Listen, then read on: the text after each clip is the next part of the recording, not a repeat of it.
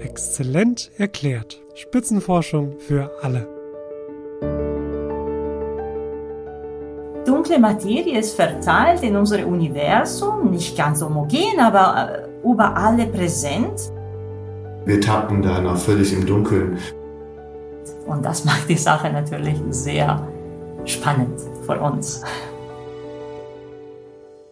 Hallo und herzlich willkommen zu einer neuen Episode von Exzellent erklärt Spitzenforschung für alle. Wenn ich an einer Podcast-Folge arbeite, dann sind da viele Schritte zu berücksichtigen. Eine Menge Recherche zum Beispiel, damit ich auch die richtigen Fragen stellen kann. Und ein Techniktest, damit alles gut klingt und funktioniert. Warum ich das erzähle? Na, weil ich bei der Vorbereitung für diese Folge schon im Vorfeld der Aufnahme in Kontakt kam mit meinem Interviewpartner Markus Brüggen. Und der hat nun wirklich die coolste E-Mail-Signatur, die man sich nur vorstellen kann. Da steht nämlich Professor of Extragalactic Astrophysics and Observational Cosmology. Nicht schlecht, oder? Mit ihm spreche ich heute über dunkle Materie, denn wir sind beim Exzellenzcluster Quantum Universe an der Universität Hamburg zu Gast. Und das Timing ist auch perfekt, denn am 31. Oktober ist der Dark Matter Day. Und meine zweite Gesprächspartnerin ebenfalls zu diesem Thema ist die Professorin Erika Garuti. Ja, hallo, ich bin Erika Garuti, ich bin Professorin an der Uni Hamburg für Experimentalphysik, besonders Experimentalteilchenphysik. Ich bin nämlich Detektorentwicklerin und Partikel- oder Teilchenforscherin. Ich erstarre in Ehrfurcht, wenn ich sowas höre, dass Sie Teilchenphysikerin sind. Ist das ein so spannender Beruf, wie ich es mir vorstelle? Das ist wunderschön und interessant, weil Teilchen sind fundamentale Bausteine unseres Universums. Und sowas zu forschen ist sehr elementar und deswegen meiner Meinung nach sehr einfach und sowieso spannend. So, los geht's mit unserem Thema dunkle Materie. Was wissen wir darüber? Wenig. Niemand hat bisher den direkten Beweis erbracht, dass es dunkle Materie wirklich gibt. Doch kaum ein Physiker zweifelt noch daran, dass im Universum etwas existiert, das einen weit größeren Anteil an dessen gesamter Masse ausmacht als die sichtbare Substanz. Es wird vermutet, dass alles, was wir sehen und kennen, nur 15 Prozent der Materie ausmacht. Die restlichen 85 Prozent sind unbekannt. Das ist die dunkle Materie. Aber wie kam man auf diese Idee? Gehen wir fast 100 Jahre zurück in die 30er Jahre des vergangenen Jahrhunderts. Da machten Astronomen eine seltsame Entdeckung. Galaxienhaufen hielten zusammen, obwohl sie eigentlich auseinanderfliegen sollten. Die Vermutung damals wie heute, es muss eine unsichtbare Masse geben, deren Gravitation die Galaxien im Zaum hält. Woraus diese Masse besteht, wissen wir bis heute nicht. Vielleicht aus noch unentdeckten, ultraleichten oder überaus schweren Elementarteilchen. Eben aus dunkler Materie. Und jetzt suchen auf der ganzen Welt Wissenschaftlerinnen und Wissenschaftler nach der Lösung dieses großen Rätsels. Es gibt dabei verschiedene Ansätze, von denen ich euch erzählen werde. Entfernte Galaxien können Hinweise liefern.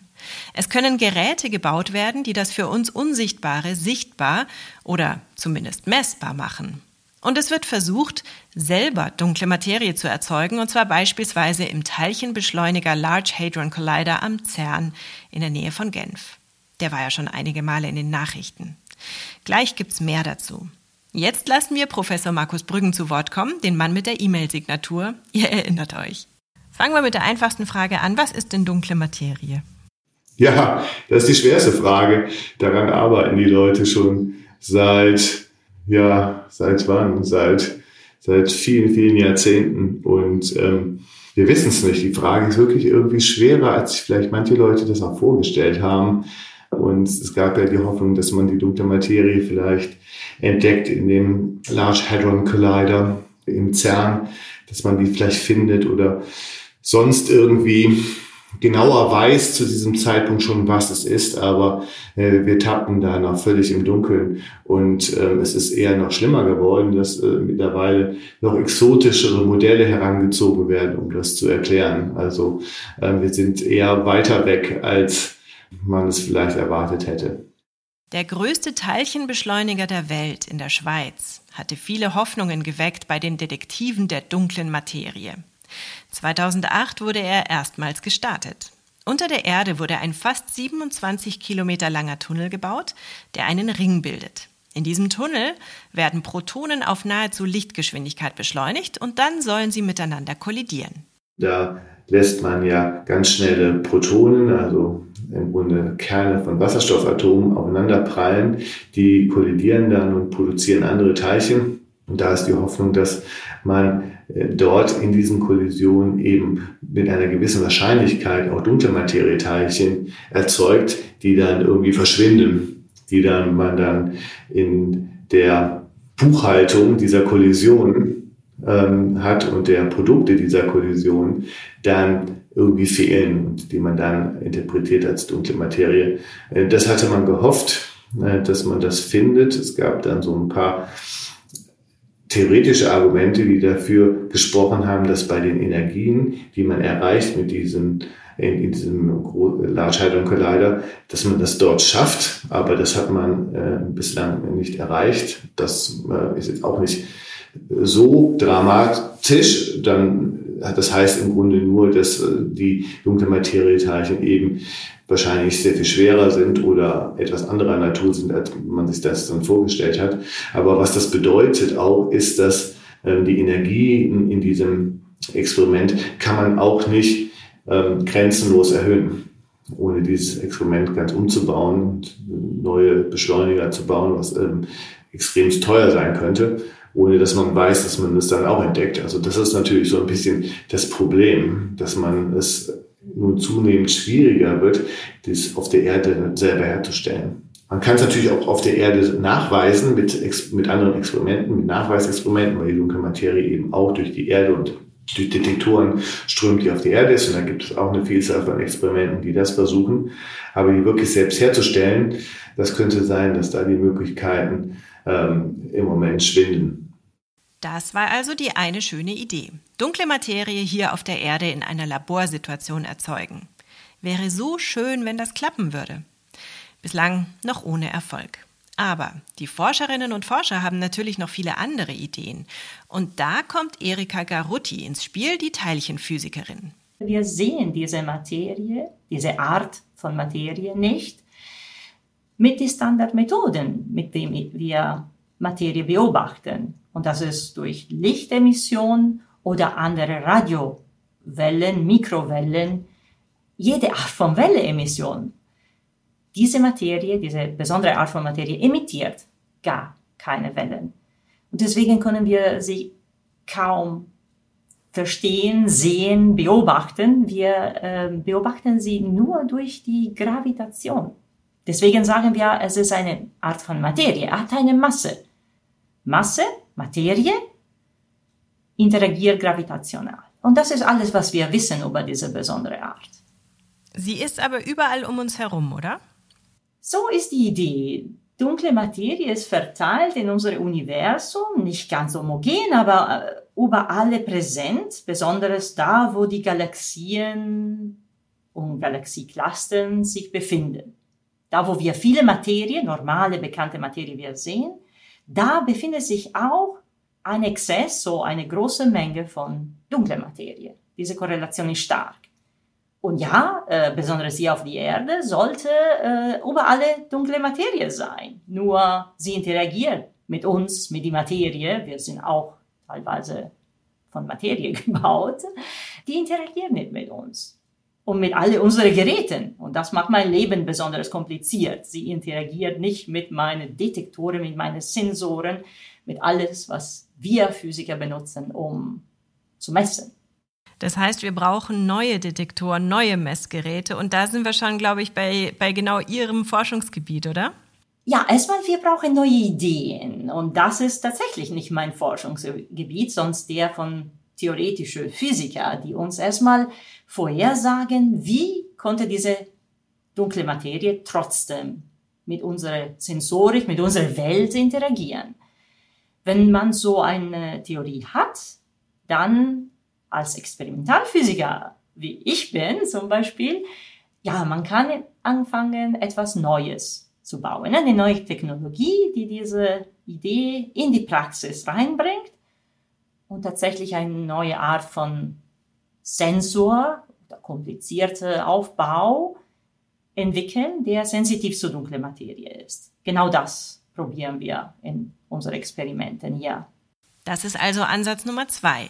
Geräte zu bauen, die feinfühliger sind als unsere bisherigen Messinstrumente. Die Dinge aufspüren, die andere Geräte nicht messen können. Dunkle Materie eben. Ich dachte gerade an andere unsichtbare Dinge, zum Beispiel radioaktive Strahlung. Und da gab es ja dann den Geigerzähler, mit dem man das sozusagen sichtbar machen konnte oder messen konnte. Gibt es auch eine Wahrscheinlichkeit, dass man ein Gerät entwickeln kann, ein Messgerät, um eben diese dunkle Materie irgendwann mal messen oder sichtbar zu machen? Oder ist das eher sehr unwahrscheinlich? Nee, nee, nee, nee, das ist gar nicht so unwahrscheinlich. Da wird eine ganze Menge Geld äh, investiert in solche Experimente. Die gibt es, eine ganze Reihe von denen. Eins der berühmtesten heißt Xenon. Das ist eine ganze Reihe von Experimenten. Es wird immer sukzessive größer gemacht und sensibler gemacht. Und das sind große unterirdische Detektoren. Das sind große unterirdische Gefäße mit Xenongas und Detektoren daran, die versuchen eben diese dunkle Materie nachzuweisen. Also wie Sie sagen, Geigerzähler für dunkle Materie zu sein. Die äh, legt man unter Tage, um dann möglichst viel abzuschirmen, was sonst noch da reinkommen könnte in diese großen Geigerzähler, um da ähm, das Signal zu stören. Aber ähm, ja, das ähm, sind dann so ja, überdimensionierte Geigerzähler für dunkle Materie. Und da gibt es eine, eine Reihe auch noch von anderen Experimenten. Und was sind das dann genau für Geräte? Kann man die ein bisschen genauer beschreiben? Wir probieren hier in Hamburg eine besondere Art von dunkler Materie zu detektieren. Nehmen Sie an, dass dunkle Materie sehr leicht ist eine Leichtteilchen, eine Millionste von einer Millionste der Masse ein Elektron. Wir reden etwas extrem leicht. Falls dunkle Materie wirklich diese Teilchen wären, dann haben wir eine Idee, wie man sie detektiert. Nämlich in ein sehr starkes Magnetfeld, etwas zehnfach stärkeres Magnetfeld als ein MRI-Magnet. MRT Sie werden gescannt in ein, ein Tesla-Magnet typischerweise. Zehnmal mehr Stärke in die Magnetfeld. Das brauchen wir, um überhaupt mit dieser Art von Leichtkandidat von dunkler Materie zu interagieren. Und dann ist das Spiel relativ simpel. Wir brauchen nur extreme Genauigkeit. Wir bauen uns eine resonante Kiste, so eine Art von Mikrowelle, wenn Sie wollen, ein bisschen größer, wo diese dunkle Materie in Art von Photonenwellen reagiert und interagiert mit unserer Sensorik. Die Sensorik ist am Ende eine Art Antenne, sehr empfindliche Antenne, die misst eine Mikrowelle, im Mikrowellebereich ein Signal. Wenn so was passieren würde in unserer Mikrowellekiste, dann wäre eine Sensation natürlich. Wir hätten ein Axion, ein Kandidat für dunkle Materie, entdeckt. Ein Axion könnte ein Elementarteilchen sein, das keine elektrische Ladung hat, so die Vermutung der Theoretiker. Es würde einiges erklären und einige physikalische Rechnungen logisch ergänzen. Aber auch hier ist wieder der große Knackpunkt. Bisher konnte es noch nicht gefunden werden. Erika Garutti versucht das mit ihrem Team und mit der gerade erwähnten Apparatur. Nur, wo bekommt man so einen starken Magneten her? Einen, der zehnmal so stark ist wie ein MRT, also wie ein Magnetresonanztomograph. Das sind diese großen und sehr lauten Röhren, in die man als Patientin geschoben wird, wenn Gewebe und Organe untersucht werden sollen. Und wo gibt es so einen starken Magneten? Ihr ahnt es vielleicht schon, am CERN. Wir haben auch interessante Messungen am CERN durchgeführt, gerade äh, neulich, ein paar Monaten her, waren wir am CERN. Wir haben unsere Prototyp MedMax, äh, unsere Prototyp-Detektor in ein Magnet am CERN getestet.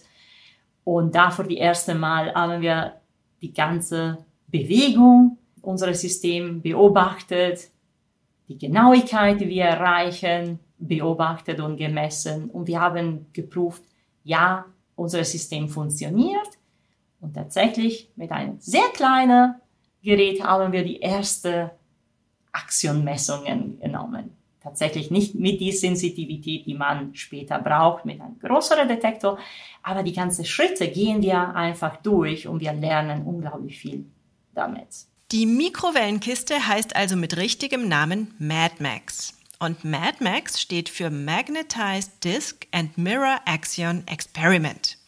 Viele Jahre lang läuft die Entwicklung eines solchen Experiments. Am Anfang steht eine Theorie, eine Idee, man könnte auch sagen eine Vision. Und dann kommen Menschen wie Erika Garutti dazu, die Experimente entwickeln und durchführen und so die bloße Theorie in die Praxis heben. Man überprüft eine Theorie, indem man ein Experiment baut, um diese Theorie zu widerstehen. Jetzt, wie entsteht ein Experiment? Wenn ich weiß, was ich suchen sollte, dann denke ich an, welche Art von Methodik, Technologien ich habe für diese Suche.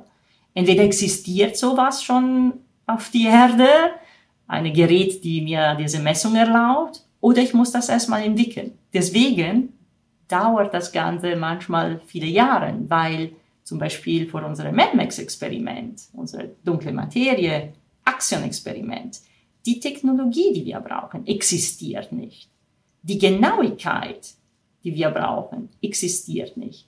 Wir müssen kleine, kleine Schritte gehen und viele verschiedene Technologien entwickeln, zusammen mit äh, Industrien zum Beispiel, die uns am Ende ein Produkt liefern, die genau entspricht unserer Qualität oder Sensitivität der Messung, die wir brauchen. Wenn man das so als Zeitstrahl sieht, wo sind Sie ungefähr mit diesem Experiment schon? Wie weit ist das fortgeschritten? Vor unserem MadMax, wir haben unglaublich viel Schritten und gute Schritte schon gemacht.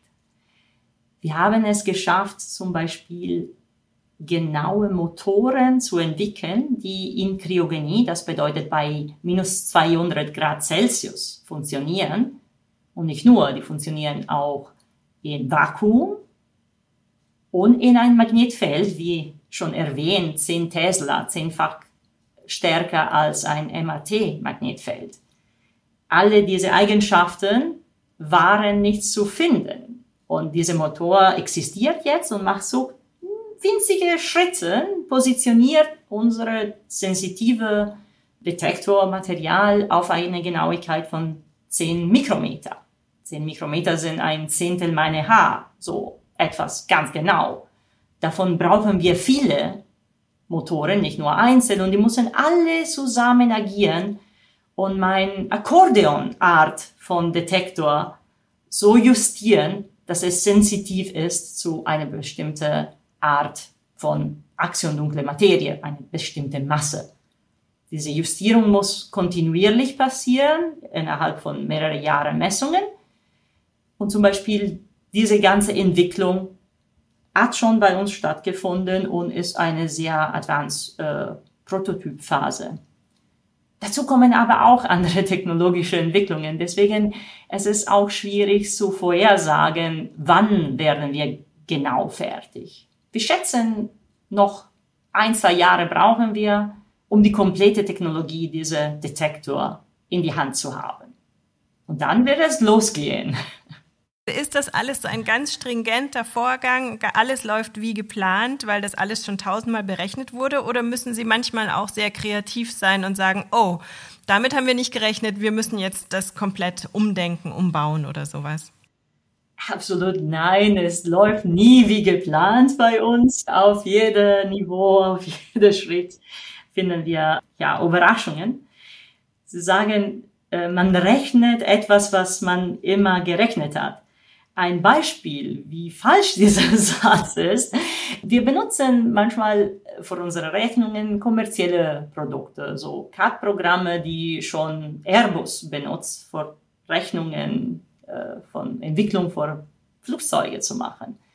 Da fehlt aber die dunkle Materie. Unsere Axion ist natürlich nicht implementiert in die Gleichungen, die Grund ständige Gleichungen, die Elektromagnetismus erklären. Das war unser erster Schritt. Wir mussten erstmal Axionfelder in die sogenannten Maxwell-Gleichungen implementieren. Das sind die Gleichungen, die beschreiben, wie Elektromagnetismus funktioniert, die Airbus benutzt, um Flugzeuge zu, äh, zu bauen. Da fang schon unser Problem an, die Natur korrekt zu beschreiben. Das heißt, Sie, Sie arbeiten immer mit Unbekannten eigentlich, nur mit Annahmen. Von die erste Gleichung bis zu die letzte Messung ist alles neu und alles unbekannt. Und das macht die Sache natürlich sehr spannend für uns. Mir ist aufgefallen, dass es ganz oft, wenn man was zu Quantenphysik liest, um diese ganz niedrigen äh, Temperaturen geht. Warum spielt die Temperatur bei diesen Experimenten so eine große Rolle? Sie müssen Temperatur als Rausch sehen. Hochtemperatur bedeutet auf die Quantenebene, auf die molekulare Ebene schon Bewegung.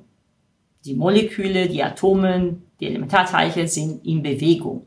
Wir wollen so weit wie möglich alles unterkühlen, alles mit einer niedrigen Bewegung oder Störung oder Noise haben, so dass wir wirklich unser Signal als so, so klar wie möglich rauskriegen in unsere Messungen.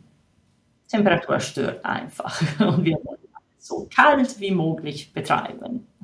Gibt es denn auch große Hindernisse oder was steht Ihren Experimenten oft im Weg? Wir haben schon natürlich vorhin gesprochen über die, die, ähm, die Unwägbarkeiten und auch die Vari Variablen, die einfach nicht alle bekannt sind. Aber da, gibt es sonst noch irgendwelche Schwierigkeiten? Es gibt immer Hindernisse und Schwierigkeiten. Davon sind wir trainiert, einfach alle zu lösen. Aber tatsächlich bei MadMax, wir haben eine besondere Schwierigkeit. Falls wir ein Axion messen oder entdecken, unser Leben ist extrem leicht, ist einfach, weil wir werden ein Signal sehen, wir können unsere Magnet ausschalten und zeigen, der Signal ist weg und jeder würde uns glauben, aha, die haben ein Axiom entdeckt. Mit Folgen, die wir vielleicht später diskutieren. Das Problem ist, wenn wir kein Signal entdecken, wenn wir kein Axion finden, dann müssen wir unser System so genau kalibriert haben, dass wir mit extremer Sicherheit sagen können, wir haben kein Axion, keine dunkle Materie entdeckt, mit dieser Genauigkeit bis dieser Punkt.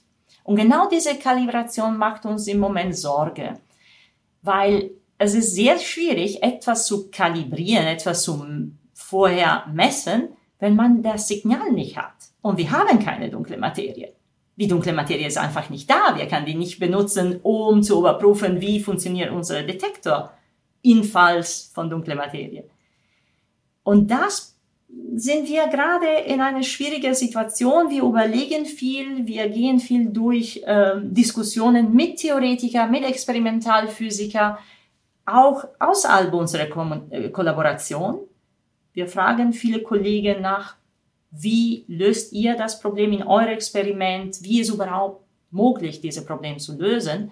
Da ist die Interaktion extrem wichtig zwischen Wissenschaftlern in verschiedenen Kollaborationen, um zu überprüfen, ob unsere Strategie, das Detektor zu kalibrieren, genau ist oder korrekt ist. Da stecken wir noch ein bisschen fest, aber ich bin immer optimistisch. Wir werden eine Lösung finden, bevor unser Detektor fertig ist. Der Detektor, den Sie mitgenommen haben, der Prototyp äh, zum CERN, wie groß ist der ungefähr? Ähm, ganz genau 20 Zentimeter in Diameter. Wir brauchen am Ende 1,20 Meter in Diameter. So, Sie müssen denken, etwas der äh, Faktor äh, 15 kleiner ist. Und hatte leider nur eine einzelne Pläne, äh, eine einzelne, ja, ist keine Resonator, weil um ein Resonator zu bauen, man braucht mindestens zwei Pläne, zwei Oberfläche. Äh, es war sehr, sehr primitiv. Hat uns viel gezeigt über die Technologie, aber wir sind, wie gesagt, nur am Anfang. Es ist schwierig, mit dem CERN zusammenzuarbeiten, denn ich kann mir vorstellen, da gibt es eine lange Warteschlange an Menschen, die da auch gerne mal was testen würden, oder? Andersrum, es ist faszinierend, mit CERN zu arbeiten. Ich bin auch äh, für meine Zeichenphysikprojekte äh, in andere Kollaborationen mit CERN verbunden. Jedes Mal, wenn ich am CERN bin, ich bin fasziniert von dieser enormen Welt der Physik. Und ich bin sehr stolz und froh, Teil dieser Welt zu sein. Und nein, es ist nicht äh, schwierig, wenn man eine gute Idee hat äh, und ein gutes Projekt und zeigt, äh, man ist bereit, dieses Projekt zu leiten. Und ja, man muss auch zeigen, man hat alle Ingredienten, alle Zutaten bereit, aber CERN ist sehr hilfreich. Wir haben enorme Unterstützung von unseren Kollegen am CERN gekriegt. Die unterstützen uns mit Infrastruktur, aber auch mit Personal, mit sehr qualifiziertem Personal. Und da die Kollaboration ist einfach großartig. Und ja, nein, nicht kompliziert. Das heißt, Sie kommen dann enthusiastisch wieder zurück, oder? Und haben noch mehr Energie weiterzumachen. Ganz genau. Wir kommen enthusiastisch daran. Äh, dieser Enthusiasmus wird gespiegelt. Die sind froh, uns äh, und unsere neue Idee äh, zu sehen, mit uns in Kontakt zu kommen. Wir tauschen unheimlich viel Erfahrung und kommen wir zurück einfach mit positiven Ergebnissen. Am meisten. Manchmal funktioniert nichts. Aber man lernt auch durch Fehler. Das war also Variante 2, um dunkle Materie zu entdecken. Sehr empfindliche Detektoren zu bauen. Variante 1, wir erinnern uns, war das Laborexperiment, also der Versuch, dunkle Materie selbst herzustellen. Kommen wir zur Methode Nummer 3 und damit wieder zu Professor Markus Brüggen. Er ist ja theoretischer Astrophysiker. Wir verlassen also die Erde und schauen ins Weltall. Genau so hat die dunkle Materieforschung ja auch angefangen, mit Beobachtungen von Galaxien. Wir gehen nochmal zurück in der Zeit. Also die ganze die Geschichte der dunklen Materie, die hat irgendwo in den 30er Jahren angefangen, wo die Leute gemerkt haben, dass die Materie, die wir sehen im Kosmos, nicht ausreicht, um große Strukturen von Galaxien zusammenzuhalten. Und da hat man gesagt, da muss irgendwie noch mehr sein. Das leuchtet irgendwie nicht. Und es muss dann also dunkel sein. Der, der Begriff dunkle Materie, der hat sich dann erst später entwickelt.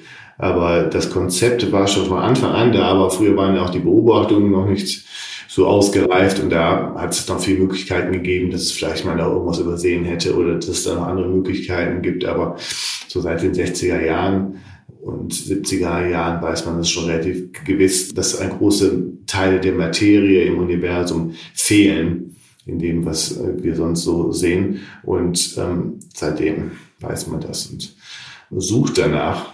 Und das machen wir ja auch hier in Hamburg in diesem Exzellenzcluster, sowohl mit Experimenten im Labor als auch mit astronomischen Beobachtungen. Also die ganze, das ganze Problem, das ganze Dilemma ist im Grunde nur entstanden aus astronomischen Beobachtungen. Auf der Erde würde man das, würde einem das nicht ausfallen. Sie haben vorhin die 60er, 70er Jahre angesprochen und gesagt, ab da war man sich eigentlich sicher, dass es das wirklich gibt. Vorher war es dann noch sehr schwammige Theorie. Woher können wir denn wissen, dass es sie wirklich gibt, die dunkle Materie? Ja, das ist ähm, ein über, wie, wie nennt man das vor Gericht, ein, äh, ein überwältigende Beweislast aus ganz vielen verschiedenen Quellen, die man kennt. Also man kennt es zum Beispiel aus den Rotationskurven von Galaxien, die eben so schnell rotieren, dass das, was die Rotation zusammenhalten muss, die Sterne zusammenhalten muss, eben ähm, dunkle Materie im Zentrum der Galaxien sein muss. Ähm, also die Rotationskurven von Galaxien ist ein, äh, ist ein Beweisstrang. Weitere Beweise kommen und wahrscheinlich der stärkste kommt aus dem kosmischen Mikrowellenhintergrund. Das ist eine Aufnahme im Mikrowellenbereich des Himmels, der den Zustand des Universums zeigt, mehrere hunderttausend Jahre nach dem Urknall. Das kann man nur erklären, wenn der größte Teil der Materie eben diese unbekannte Form hat. Und ähm, dann gibt es die Verteilung der chemischen Elemente im Universum, der Anteil zu Wasserstoff, zu Helium zum Beispiel. Auch der wird gesetzt durch die Eigenschaften von dunkler Materie. Dann gibt es große Galaxienhaufen, das ist etwas, an dem ich arbeite. Da die Dynamik der Galaxien in diesen Galaxienhaufen, äh, die kann man nur erklären zum Beispiel die Geschwindigkeiten äh, und deren Position, wenn eben der größte Teil von diesen Galaxienhaufen viel mehr Schwerkraft ausübt als das, was man dort sieht. Ähm, also es gibt eine ganze Menge von Beweissträngen, die alle darauf führen, dass ähm, äh, es die dunkle Materie gibt und kein, kein Physiker heute zweifelt eigentlich mehr daran. Das heißt, die Beweise kommen alle aus dem Weltall? Ja, also als allererstes kamen Beobachtungen des Weltalls selbst. Ja. Also alle Beweise für dunkle Materie kommen aus astronomischen Beobachtungen, ganz unterschiedlicher Art. vom ganz frühen Universum zum nahen Universum. Dann sieht man, dass äh, diese Beobachtung mit den physikalischen Gesetzen nicht übereinstimmt. Dann kann man im Grunde zwei Sachen machen. Das geht jetzt eher ins prinzipiell um ähm, die Schwerkraft, dann entweder stimmt was mit der Schwerkraft nicht, ist die Schwerkraft zieht also irgendwie anders an, als man denkt, auf anderen Größenskalen. Also entweder muss man die Gesetze der Schwerkraft modifizieren oder man muss Teilchen erfinden, die eben mehr Schwerkraft ausüben und dann funktioniert das Ganze, ist das Ganze wieder im Lot. Beides kann man probieren und beides wurde probiert und hat sich herausgestellt, dass die Veränderungen, das Herumspielen mit den Gesetzen der Schwerkraft sehr schwierig ist, um diese ganzen unterschiedlichen Arten der Beweise dann zusammenzubringen. Und deswegen ist das Intuitivere, dass es einfach diese Teilchen gibt, diese dunkle Materieteilchen, nach denen man sucht. Und die Geschichte der Physik ist voll von Episoden, wo irgendwelche Naturgesetze nicht mehr funktionierend haben und dann hat man ein Teilchen erfunden und dann funktioniert es wieder und dann hat man dieses Teilchen dann auch entdeckt. Ja, das Neutron zum Beispiel, das Neutrino, verschiedene äh, Episoden gab es dann und so machen wir das jetzt auch mit der dunklen Materie und hofft dann, das dunkle Materieteilchen zu, zu finden. Allerdings, das ist irgendwie besonders schwierig, stellt sich herauszufinden. Neutrinos sind Elementarteilchen mit sehr geringer Masse und sie sind elektrisch neutral. Der österreichische Physiker und Nobelpreisträger Wolfgang Pauli hatte es 1930 schon vermutet. Er nannte es damals noch Neutron. 1956 konnte es dann zum ersten Mal beobachtet werden. Neutronen gibt es auch. Sie sind wie Neutrinos elektrisch neutral, haben allerdings eine weitaus größere Masse und sind Bestandteil fast aller Atomkerne. Aber zurück zu Markus Brüggen, dem Astrophysiker. Wie sieht denn so Ihr, Ihr Forschungsalltag aus? Wie kann ich mir das vorstellen? Ich bin Astronom und ähm, benutze Daten von Teleskopen und schaue mir zum Beispiel die Strahlung ab, die, uns erreicht von Galaxien und von großen Galaxienhaufen. Wir benutzen eine Vielzahl von Teleskopen, die mittlerweile sich nicht mehr hier in Hamburg befinden, sondern um die Welt verteilt sind oder sich sogar auf Umlaufbahnen um die Erde befinden. Es sind Teleskope im Röntgenbereich, aber wir benutzen auch Teleskope, Radioteleskope, die das gesamte Spektrum der elektromagnetischen Strahlung ausschöpfen und suchen nach Zeichen von dunkler Materie. Ich habe ähm, insbesondere zwei Projekte, die sich mit dunkler Materie beschäftigen. Eins ist dann eben so ein Beobachtungsprojekt, das ähm, sich Zwerggalaxien anschaut. Zwerggalaxien sind eben ganz kleine Galaxien, die oft um größere drumherum kreisen. Und ähm, die, so stellt es sich heraus, sind ganz gute Orte, um nach dunkler, nach Signaturen von dunkler Materie zu suchen. Äh, so denkt man zum Beispiel, dass dunkle Materie sich mit einer gewissen Wahrscheinlichkeit selbst zerstört und dann sichtbares Licht aussendet. Ähm, sehr schwaches Radiolicht und das suchen wir mit Radioteleskopen äh, ab, indem wir diese Zwerggalaxien mit langen Belichtungszeiten und also sehr tiefen Beobachtungen anschauen. Ähm, das ist ein Projekt. Das andere Projekt, das hat gar nichts mit Beobachtungen zu tun. Das ist ein rein theoretisches Projekt und da schauen wir im Computer, wie, was denn die dunkle Materie für Eigenschaften haben könnte. Insbesondere gibt es Modelle, die sagen, dass die dunkle Materie besondere Eigenschaften hat und vielleicht mit sich selbst auch noch wechselwirkt, äh, um verschiedene andere Probleme in der Astronomie zu lösen. Und da machen wir große Computersimulationen. Da spielt man so ein bisschen Gott und äh, diktiert die Naturgesetze so, wie man es denkt, es sein könnte und schauen dann, was am Ende bei rauskommt, was, wie das Universum dann aussieht, falls die Naturgesetze so geschaffen sind. Das sind ganz große Simulationen, die auf den größten Computern der Welt laufen für, für eine ganze Weile, bis man dann so ein Universum hat, wie es heute ist. Und dann kann man das Ergebnis dieser Simulation mit dem Universum, in dem wir leben, vergleichen. Und wenn es dann sehr anders aussieht, dann kann man ausschließen, dass die dunkle Materie diese Eigenschaften hat, die man dieser Simulation am Anfang diktiert hat. Und so kann man dann sukzessive einkreisen, äh, was sind die, eigen, die erlaubten Eigenschaften der dunklen Materie sind. Und das ist ähm, auch ein Projekt, das, ist, das ich im Rahmen des Exzellenzclusters verfolge.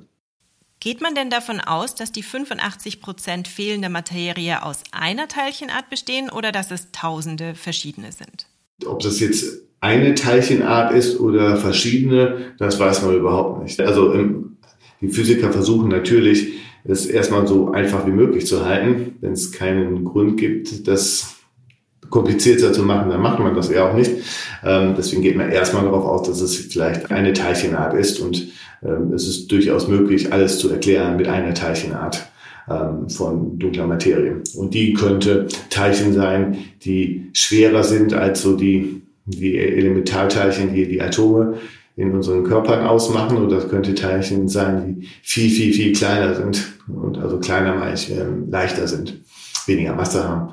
Ähm, und da ist irgendwie, gibt es einen riesen Raum von Möglichkeiten. Und ähm, die Physiker sind relativ planlos wo es dann die richtige Antwort liegen soll. Aber genau, wie Sie sagen, es könnte sogar noch komplizierter sein. Es könnte eine Mischung sein. Es könnte sogar eine Mischung sein aus irgendwelchen Elementarteilchen, die wir noch nicht kennen, und primordialen schwarzen Löchern, ähm, also mini, mini, so mikroschwarze Löcher, ähm, die übrig geblieben sind aus dem Urknall, die da auch noch mit reinspielen können. Ähm, das ist auch so ein bisschen neuer Trend, der auch hier in Hamburg teilweise erforscht wird. Das heißt aber, für die Forschung wäre es einfacher, wenn die dunkle Materie ein Ding wäre sozusagen. Weil wenn es verschiedene Teilchen sind mit verschiedenen Eigenschaften, dann wird es wieder sehr, sehr schwierig, oder? Da wird es noch komplizierter, genau. Das ist eh schon schwer genug.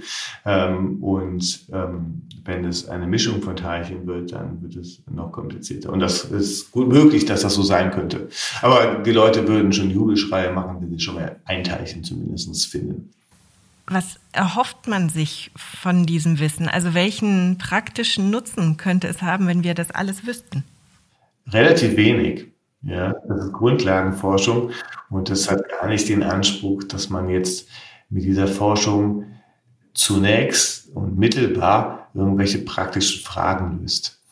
Diese Forschung dient dazu, unsere Neugier zu stillen, wie denn, in was für einem Universum wir leben, wie alles angefangen hat, was uns ausmacht, was das Universum ausmacht, warum wir hier sind, wie kommt es dazu, ähm, dass äh, es hier Leben gibt, welche kosmischen Parameter haben alle zueinander gepasst, um so ein Universum zu erzeugen, in, in dem wir leben. Was ist ähm, ja, die Natur von Energie, von Materie, das sind so die Fragen, ähm, die sich wahrscheinlich alle Menschen mal stellen und ähm, diese Neugier zu befriedigen, ist der Sinn dieser Forschung. Äh, und das muss man auch so ehrlich sagen. Aber trotzdem stellt sich heraus, dass diese Art der Forschung, die wir betreiben, noch mehr oder weniger zufällig ganz schön praktischen Nutzen hat. Denn aus dieser Grundlagenforschung, da kommt auch eine ganze Menge praktisches Zeug bei raus weil clevere Leute an, an cleveren Sachen arbeiten und Sachen erfinden, die dann äh, auf ganz ungeahnte Weise unser Leben beeinflussen. Ja. Zum Beispiel das Internet. Das Internet wurde von Teilchenphysikern am CERN, über das wir eben gesprochen haben, eigentlich nur dazu erfunden, damit Wissenschaftler sich auf der Welt austauschen können. Und ähm, ähm, ja, heute ist das Internet verantwortlich für äh, einen großen Teil der, der, der Wirtschaftskraft der Welt. Und ähm, gibt auch andere Sachen, zum Beispiel die Radioastronomen ähm, haben eins der entscheidenden Patente entwickelt für das WLAN äh, und die CCD-Kameras in unseren Handys und Digitalkameras wurden entscheidend durch Forschung in der Astronomie vorangetrieben. Also es gibt da eine ganze Menge Beispiele, warum äh, das wirtschaftlich jetzt auch nicht so ganz unklug ist, in Grundlagenforschung zu investieren. Aber das sind im Grunde Zufallsprodukte, die da am Rande bei rauskommen. Der Antriebsgrund ist eigentlich ein anderer. Also ihr kennt mich ja mittlerweile ganz gut, liebe Hörerinnen und Hörer. Wenn ihr einige Episoden gehört habt, dann wisst ihr, dass mich eine Sache ganz besonders fasziniert. Die Geduld und das Durchhaltevermögen von Wissenschaftlerinnen und Wissenschaftlern. Das sind beides nämlich nicht meine persönlichen Stärken. Aber wie ist es dann, an etwas zu forschen, das seit fast 100 Jahren keine konkreten Beweise erbracht hat? Ist das frustrierend? Nee, eigentlich nicht. Ich finde das eigentlich auch ganz interessant. Das frustrierend ist es, wenn man irgendwie Gewissheit hat, dass man es niemals wirklich zu fassen kriegt oder niemals finden wird, dass es nicht zu validieren ist. Dann, das ist dann natürlich schwierig für wissenschaftliche Theorien, ähm, wenn man es nie kriegen kann. Aber so finde ich das auch eigentlich spannend, ähm, dass wir das noch nicht so genau wissen. Und es ist ja keine hoffnungslose Sache. Ich glaube schon, dass wir das noch erleben, dass man es dann weiß, was äh, die dunkle Materie ist. Was sind denn so die größten offenen Fragen, die in Ihrer Forschung noch existieren? Es gibt natürlich viele große Fragen, weil unser Universum so groß und unverstanden ist. Die dunkle Materie ist tatsächlich eine der grundlegenden und faszinierenden Fragen zusammen mit der Energie, die auch fehlt, um unser Universum zu erklären. Die sogenannte dunkle Energie, die Energie, die wir nicht verstehen in, äh, äh, in unserem Universum. Dazu gibt es andere Fragen und eine, die sehr wichtig für uns hier in Hamburg in unserem äh, Exzellenzcluster ist, ist, wie funktioniert Gravitation und ist Gravitation verbunden mit den anderen Kräften, die wir kennen. Wir haben Gravitationswelle entdeckt, seit ein paar Jahren schon. Wir benutzen die, um ein neues Bild des Universums zu forschen. Aber wie genau funktioniert Gravitation und wie die in Verbindung zu den anderen Kräften steht, das wissen wir noch nicht. Eine Theorie davon ist nötig. Wiederum, die Theoretiker, unsere Kollegen müssen äh, erstmal arbeiten und uns einen Blick geben, was sollten wir messen. Und die Messung ist schon da, Gravitationswelle haben wir gemessen. Aber wie das Ganze zusammensteht, die Elementarteilchen, unsere Quantumwelt zusammen mit Gravitation kommt, dieses Bild fehlt uns noch. Ich würde sagen, das ist eine der größten Rätsel im Moment in die Teilchenphysik und Kosmologie. Gravitationswellen wurden 2015 das erste Mal gemessen, und zwar in den USA. Kurz darauf gab es dafür einen Physik-Nobelpreis. Und damit werde ich mein Wochenende verbringen, indem ich mehr lese zu Gravitationswellen und zu dunkler Energie. Es ist schon faszinierend, wenn wir uns vorstellen, dass die dunkle Materie überall um uns herum ist, dass sie mich jetzt in diesem Augenblick wahrscheinlich durchströmt und trotzdem können wir sie mit unserer modernsten Technik noch nicht nachweisen. Das war es für diese Episode von Exzellent erklärt. Nächstes Mal geht es wieder in ein komplett anderes Cluster mit einem anderen Thema. Und ich freue mich, dass so viele von euch mir auf dieser Reise durch die Wissenschaft folgen. Hinterlasst gerne Sternchenbewertungen und Kommentare auf den Podcast-Plattformen eurer Wahl. Und vor allem bleibt neugierig. Eure Larissa Vassilian. 57 Exzellenzcluster, ein Podcast. Regelmäßig berichtet Exzellent erklärt aus einem der Forschungsverbünde, die im Rahmen der Exzellenzstrategie des Bundes und der Länder gefördert werden. Die Reise geht quer durch die Republik und genauso vielfältig wie die Standorte sind die Themen. Von A wie Afrika-Studien bis Z wie Zukunft der Medizin. Seid bei der nächsten Folge wieder dabei und taucht ein in die spannende Welt der Spitzenforschung. Wenn euch der Podcast gefallen hat, abonniert Exzellent erklärt bei dem Podcast-Anbieter eurer Wahl. Ihr habt noch Fragen? Hinterlasst uns einen Kommentar oder schreibt uns an info at exzellent-erklärt.de.